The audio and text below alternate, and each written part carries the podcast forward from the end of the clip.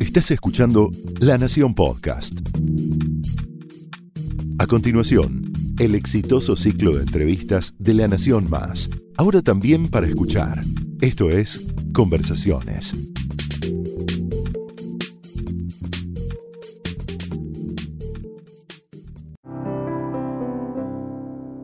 Hola, ¿cómo están? Mi nombre es Nora Bar y hoy recibimos aquí en Conversaciones en La Nación al doctor Jorge Velardi, cardiólogo, presidente del Instituto Cardiovascular de Buenos Aires. ¿Cómo está, doctor? Muy bien, ¿Cómo gracias anda? por la invitación. Muy bien, muy cómodo. Bueno, lo invitamos porque, entre otras cosas, se cumplen 40 años de vida del Instituto Cardiológico de Buenos Aires. ¿Qué Sí, fecha? El Instituto Cardiovascular de Buenos Aires empezó en el año 78. ¿no? Eh, éramos cinco médicos. Yo fui uno de los cinco que, que empezó en aquel momento. Ahora ya son 243 médicos. 243 médicos. Se empezaron a trabajar 10 personas, tenemos 800. Eh, incluso realmente es toda una vida que después vale la pena rec- recorrer desde el punto de vista de la cardiología, donde se veían algunos pacientes por algunas situaciones cardiovasculares. Cuando sumamos ya hemos visto más de 2 millones y medio de pacientes. En ¿Qué número? 40 Dos millones y medio de pacientes. Sí, ¿Siempre en todo lo que tiene que ver con cardiología o fueron eh, agregando otras? Solamente hicimos cardiovascular. Fuimos muy, este, mantuvimos la- el espíritu fundador de concentrarnos en trabajar para que los pacientes cardiovasculares vivan más y mejor. Ese fue nuestro lema visión. Una visión realmente muy que dieron en, en el, en el, digamos, en el centro del problema, que es la primera causa de mortalidad en el mundo occidental, ¿no? Definitivamente, la verdad que a veces la gente cuando no, no conoce este dato exactamente, en la Argentina, que hay 300 y pico de mil fallecimientos anuales, ciento y pico de mil son por si- situaciones cardiovasculares, que incluyen ACV, que incluyen ACV. Pero solo infartos, hay más de 50.000 infartos en la Argentina, de los cuales 15.000 fallecimientos registra el Ministerio de Salud. O sea, es, es todo un tema la medicina cardiovascular en la Argentina. Uno de cada tres es enfermo por hipertensión arterial, diabetes este, y alteraciones del colesterol. Así que realmente todo el trabajo de ustedes comunicando en medicina cardiovascular es extremadamente importante, porque gran parte pasa por la, por la educación, por la información y saber qué hacer. Ahora, ¿cómo cambió en estas últimas cuatro décadas, eh, calculo, la práctica de la medicina y también todo el panorama de, la- de la- de las afecciones cardiovasculares? Solo pensar en el infarto. Antes, eh, en, en la época en que ustedes comenzaron, corríjame por favor si estoy equivocada, pero eh, el infarto era prácticamente sinónimo de muerte. Uno decía, tuvo un infarto y inmediatamente pensaba, bueno, falleció de un infarto, un ataque al corazón, ¿no? Eh, hoy, ¿cuánta gente uno se encuentra que dice, tuve un infarto hace un mes y la ve trabajando? ¿Cómo puede ser ese? eh, cómo- ¿Qué es lo que ocurrió a lo largo de estas cuatro décadas para que cambiara de esta manera tanto la detección, el tratamiento, como para permitirle a los pacientes volver a tener una vida prácticamente normal después del infarto, ¿no? Tiene etapas, Nora, esto. Tiene etapas. La, la primera etapa fue tomar conciencia que al paciente con infarto había que internarlo en un área especial. Y en estos 40 años, un poquito más realmente, empezó la unidad coronaria, una palabra que no existía hace 50 años. Entonces ya el internarlo en un ámbito especial podía tratar las arritmias y complicaciones. Después empezaron a haber tratamientos del infarto, que era darles trombolíticos para que el coágulo se vaya y después la angioplastía. Revisando estos 40 años vimos que hemos hecho más de 25.000 angioplastías en el instituto, más de 25.000 angioplastías con cerca de 70, 80.000 procedimientos globales y eh, la palabra infarto ocupa cada vez eh, un mayor volumen en, los lugares de intervencionismo. Entonces, las etapas fueron internar el lugar correspondiente, que se internara. Segundo, empezaron a haber medicamentos para tratar el infarto, beta bloqueantes, aspirina, darle lo que se llama antiagregantes plaquetarios. Digo esto porque hoy es necesario que se haga lo mismo. Después hubo tratamientos con trombolíticos y angioplastía. Las angioplastías es el mayor impacto de la angioplastía, el mayor eh, impacto del infarto es tratarlos con una angioplastía y destapar la arteria. La angioplastía es esa técnica por la cual se introduce un catéter, se llega hasta el lugar donde está obstruida la arteria, se puede destaparla, a veces con bastante trabajo, a veces hay arterias que son difíciles ¿no? de, desobstruir, se coloca un stent. Y eso restituye el flujo de sangre, porque un infarto es una arteria que se tapa, un músculo que recibe sangre deja de recibirlo y se infarta. Y de acuerdo al tamaño de ese infarto es el riesgo de mortalidad que tiene el paciente es tremendamente relacionado al tiempo. O sea, la palabra infarto tiene que ser considerada una emergencia. Inmediatamente, lo antes posible, debe destaparse la arteria. Entonces yo diría que el gran aprendizaje de los últimos años, que ahora lo estamos trabajando mucho en la Argentina, yo fui presidente de la Sociedad Argentina de Cardiología en el año 2013 y ahí pusimos como lema trabajar para bajar la mortalidad cardiovascular 25% en el año 2025, 25-25 uno de los lugares donde más se puede actuar es en el infarto, pero hay que actuar rápido. Entonces hay que saber qué hacer. Llamar a sistemas de emergencia. Primero reconocer el síntoma. Y las mujeres a veces tardan en reconocer los síntomas más que los hombres. Porque se presenta de manera diferente en las mujeres. Se presenta diferente y las mujeres tienen el concepto de que si les va a doler algo, eso no es el corazón. Pero después de cierta edad, que, que tienen menor protección hormonal, las mujeres entran en la misma incidencia de infarto que los hombres. O sea, es un mito esto de que el infarto ataca con, mayor asiduidad a los hombres que a las mujeres. Sí, realmente eh, eh, es un mito y desde el punto de, alguna, de algún concepto de años puede ser real cuando es eh, entre los 40 y los 50 años. Pero los 50 años para adelante, las mujeres tienen que saber que pueden estar teniendo un infarto y tienen que consultar. ¿A quién consultar? Lo ideal es a un sistema de emergencias. Ese es el, primer mensaje que hay que transmitir. Y un sistema de emergencia que esté conectado con el lugar donde pueden ir a destapar la arteria. Pero no, no, no hay que, digamos, concurrir a una guardia y por ahí lo tienen a uno esperando tres horas. Además las mujeres que dicen no me voy a quejar porque es habitual eso en las mujeres que piensan que lo que tienen no es para tanto, etcétera y, eso puede incidir en que justamente la gravedad del cuadro sea aún peor, ¿no es cierto? Utilizando el, concepto de 40 años, uno de los grandes cambios que hubo, pero eso fue más hace, hace 20 años aproximadamente, fue no hablar tanto del procedimiento como el proceso. O sea, la gente tiene que consultar lo antes posible tiene que ir con un sistema de emergencia al lugar donde le van a destapar la arteria y que el tiempo que pasa entre el inicio de los síntomas y le destapen la arteria sea lo más cercano a una hora posible y lo más lejano, que no sea seis horas. O sea, para ¿Eh? esto corre el mismo consejo que para el accidente cerebrovascular, el ACV o el stroke. Exactamente. Los minutos valen oro, ¿no? Acá sí, los minutos valen oro, valen vida, valen músculo, porque hay gente que tuvo un infarto, está bien, están bien, pero otros quedan con insuficiencia cardíaca, que eso está mal, porque se atendió demasiado tarde. Así que ayudaríamos mucho que estos 40 años donde se aprendió qué es lo que hay que hacer, se ejecute realmente. A veces hay buenas estrategias, pero no bien ejecutadas. En este caso, la estrategia y qué es lo que hay que hacer se sabe. Ejecutarla bien es una cuestión de educación, y acá en la Argentina hemos encontrado en un relevamiento que hicimos hace no mucho tiempo, ¿por qué no se hace adecuadamente? Porque la verdad estamos lejos de los niveles europeos. No se hace porque está fragmentado el sistema entre obras sociales, privados, prepagas y público.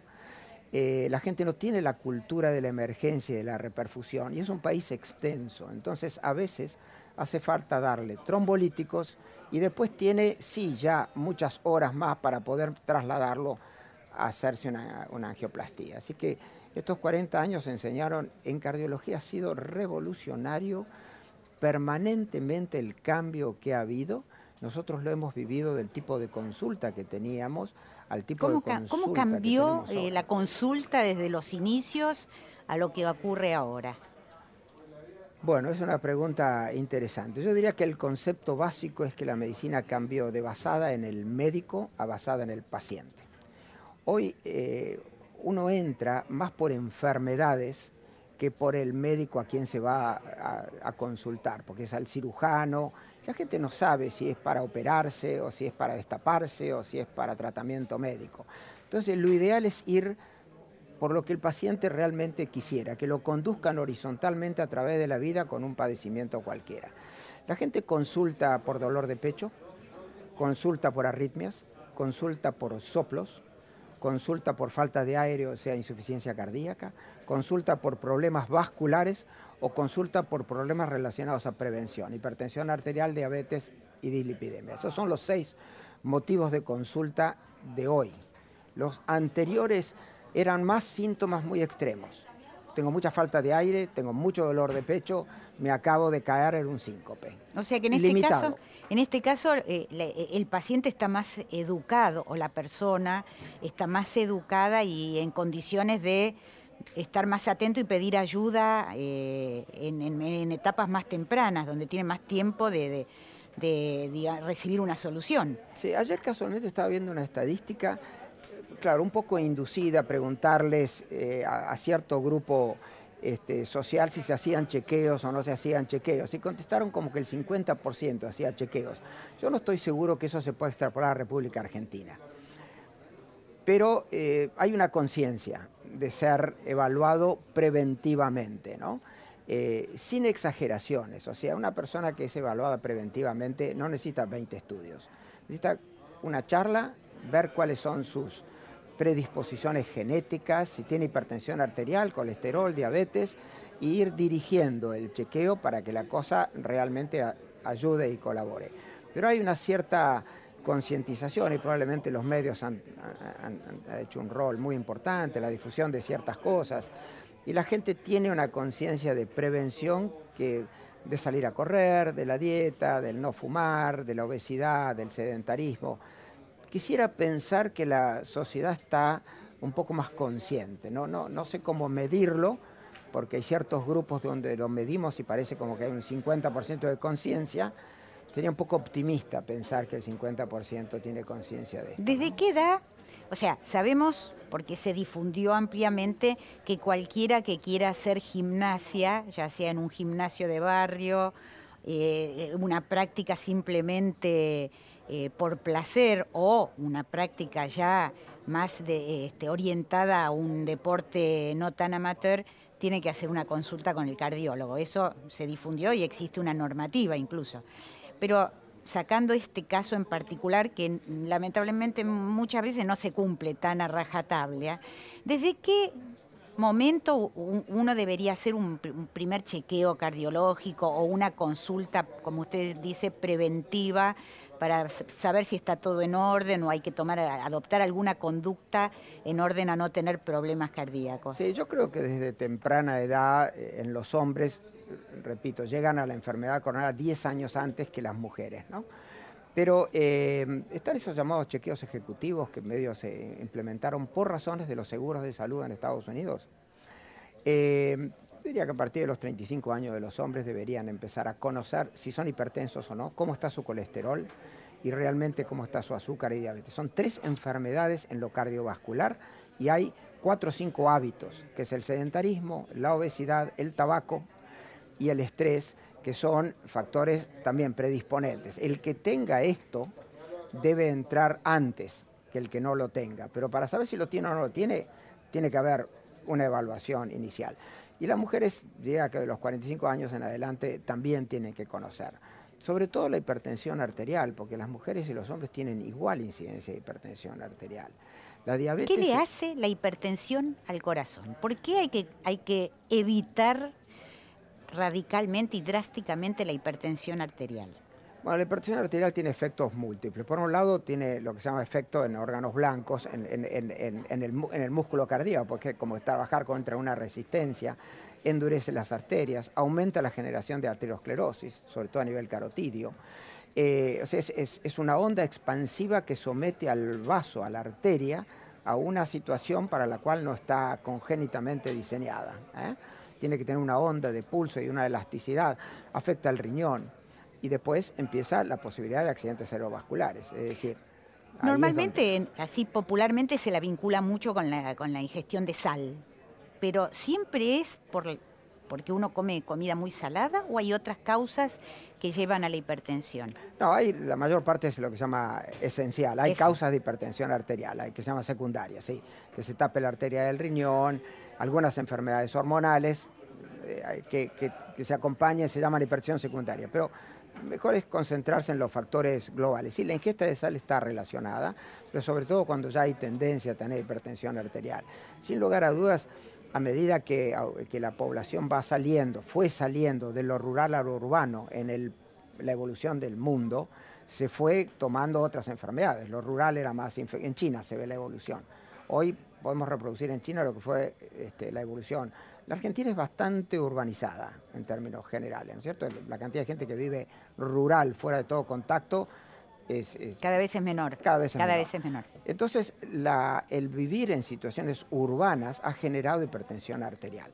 Se piensa que también tiene que ver dónde vive uno, cómo vive el estrés dentro del cual. O sea, hay muchos factores que van armando esta. Uno de cada tres son hipertensos. No, no puede haber una causa. Cuando uno de cada tres es hipertenso, Evidentemente, esto es una multicausalidad. Está relacionada es enorme, la cantidad a la de sal, pero está relacionada a los factores de vida en sí mismo, ¿no? A ver, le voy a hacer una pregunta porque la confusión, yo me pongo eh, en el papel de cualquiera que lee las noticias, la confusión a veces es enorme frente a ciertos temas. Uno de ellos es el colesterol, ¿no es cierto? Que hay que comer, hay que comer huevo, no hay que comer huevo cuánto incide el colesterol, cuánto incide en las grasas que uno ingiere en la dieta en eh, justamente la obstrucción de las arterias. Bueno, sin lugar a dudas, los vegetarianos tienen mucho menos placas eh, eh, y colesterol que los no vegetarianos. O sea, la ingesta de grasas, este, sin lugar a dudas, aumenta. Hay comunidades que uno lo, vuelven loco eh, en Europa. En Europa acaba de haber estudios donde las dietas hidrocarbo, con muchos hidrocarburos, eh, muchos azúcares, digamos, generan más arteriosclerosis que las comidas grasas. Claro, y en Francia es el país de menor mortalidad cardiovascular del mundo. ¿En serio? Y Japón. Y el de mayor, dicho de paso, es Rusia. La Argentina en un momento, ahora no tengo la estadística, pero no hace no mucho tiempo estábamos séptimos. Eh, o sea que estamos altos, estamos en lo que uno llamaría zona eh, roja de enfermedad cardiovascular. La dieta tiene mucho que ver y sobre todo tiene que ver las comidas y los eh, alimentos procesados. Los alimentos procesados versus lo natural, comer natural, eso tiene una diferencia abismal. Y sobre todo esa cosa llamada comida chatarra, grasas. los americanos eh, nos han distorsionado mucho la dieta, digamos. Eh, no, no, no, quiero dar nombres propios de cosas, pero las hamburguesas, eh, las, las, bebidas, colas. Porque los franceses, por ejemplo, usan mucho mantecas, grasas en su comida y sin embargo. No toman, no toman Coca-Cola. toman vino. claro.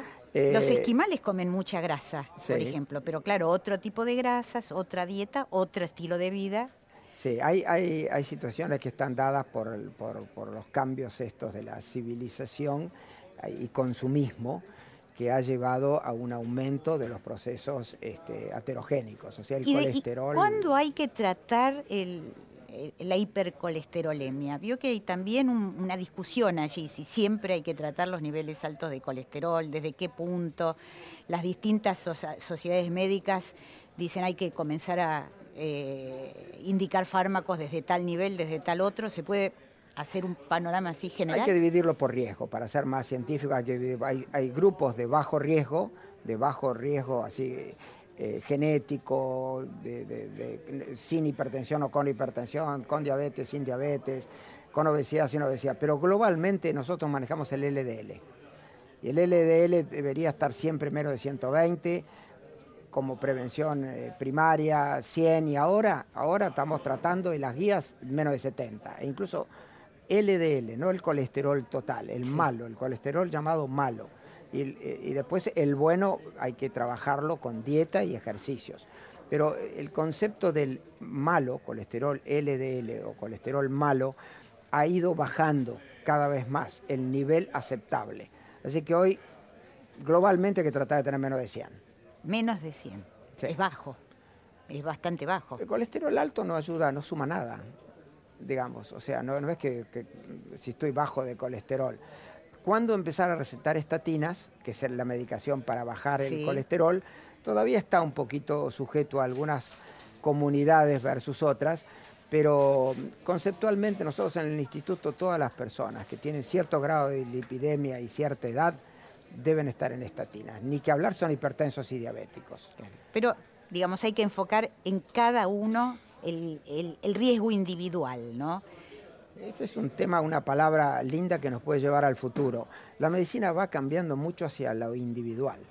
Es decir, ahora se está empezando a trabajar mucho más individuo por individuo. Es como que cada uno tiene su genética. No podemos hacerlo en, en 45 millones de argentinos, ni el mundo lo puede hacer. Pero si vamos a hacer, es como que cada uno tiene sus necesidades. Y ahí se empieza en una medicina nueva, por supuesto esto en cáncer es eh, explosivo, la necesidad de conocer la genética, pero en cardiovascular el, salirse de las grandes comunidades a, tratar específicamente individuos y los pacientes y sus, áreas dentro de las cuales tanto eh, internas como exógenas, eh, hace que la, medicina tiene que ser cada vez más a medida de ese individuo.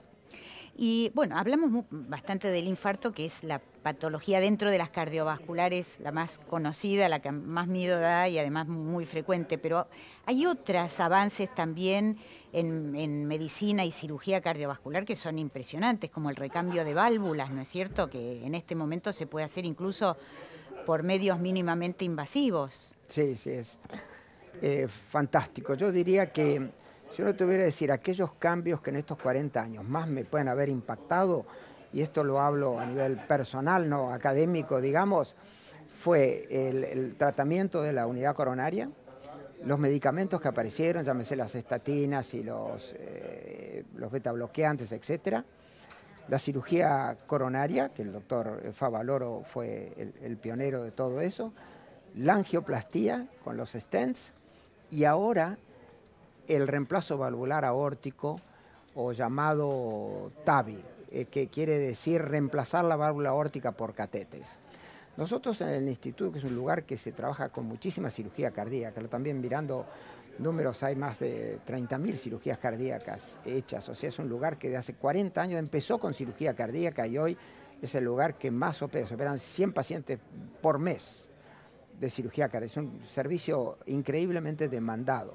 Tiene muy buenos resultados en los pacientes de reemplazo valvular aórtico, con edad o sin edad. Pero la comunidad del mundo va haciendo que la persona que está arriba de los 80 años, para tomar eso como una medida de riesgo, y sobre todo de riesgo quirúrgico alto, se pueda reemplazar la válvula por catéter, en un día, dos días se va a la casa, y la verdad es, que eso ha sido revolucionario, increíble y hoy es lo que más está explotando en el mundo cuando uno habla de intervenciones. ¿eh? Claro. Ahora, uno desearía que estas intervenciones que se hacen en lugares como el ICPA y otros de, alta excelencia estuvieran a disposición de todos en cualquier punto del país, ¿no es cierto? Y esto todavía no es así. Usted vislumbra un momento, eh, digamos, en el futuro no tan lejano en que estas prácticas se hagan verdaderamente rutinarias y estén al alcance de cualquiera que tenga una afección cardíaca y lo necesite, lo requiera?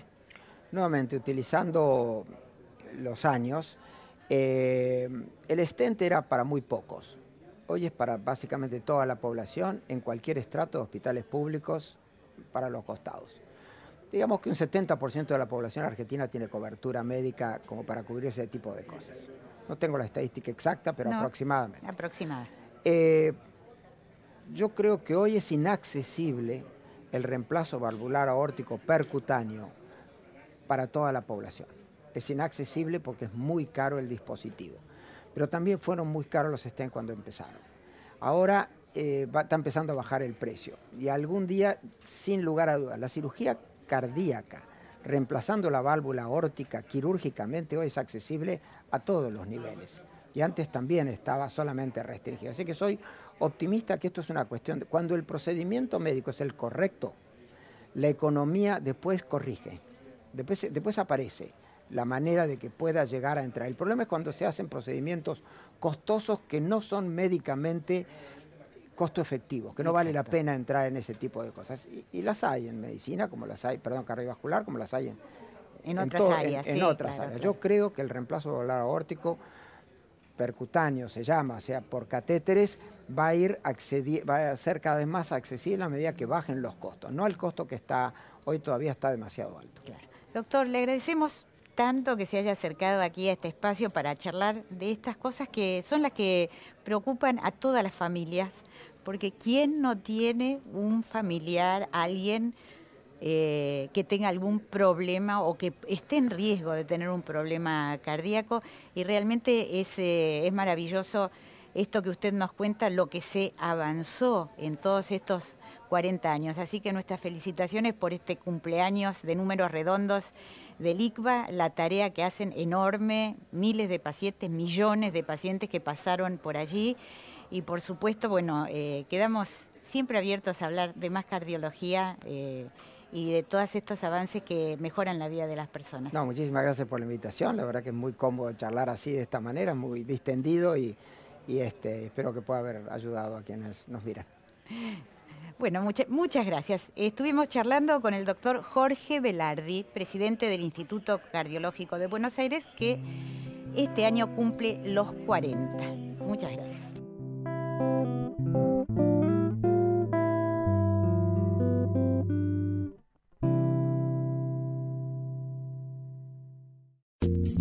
Esto fue Conversaciones, un podcast exclusivo de La Nación.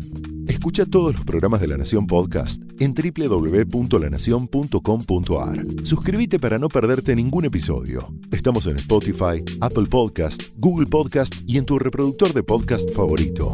Seguí escuchando La Nación Podcast.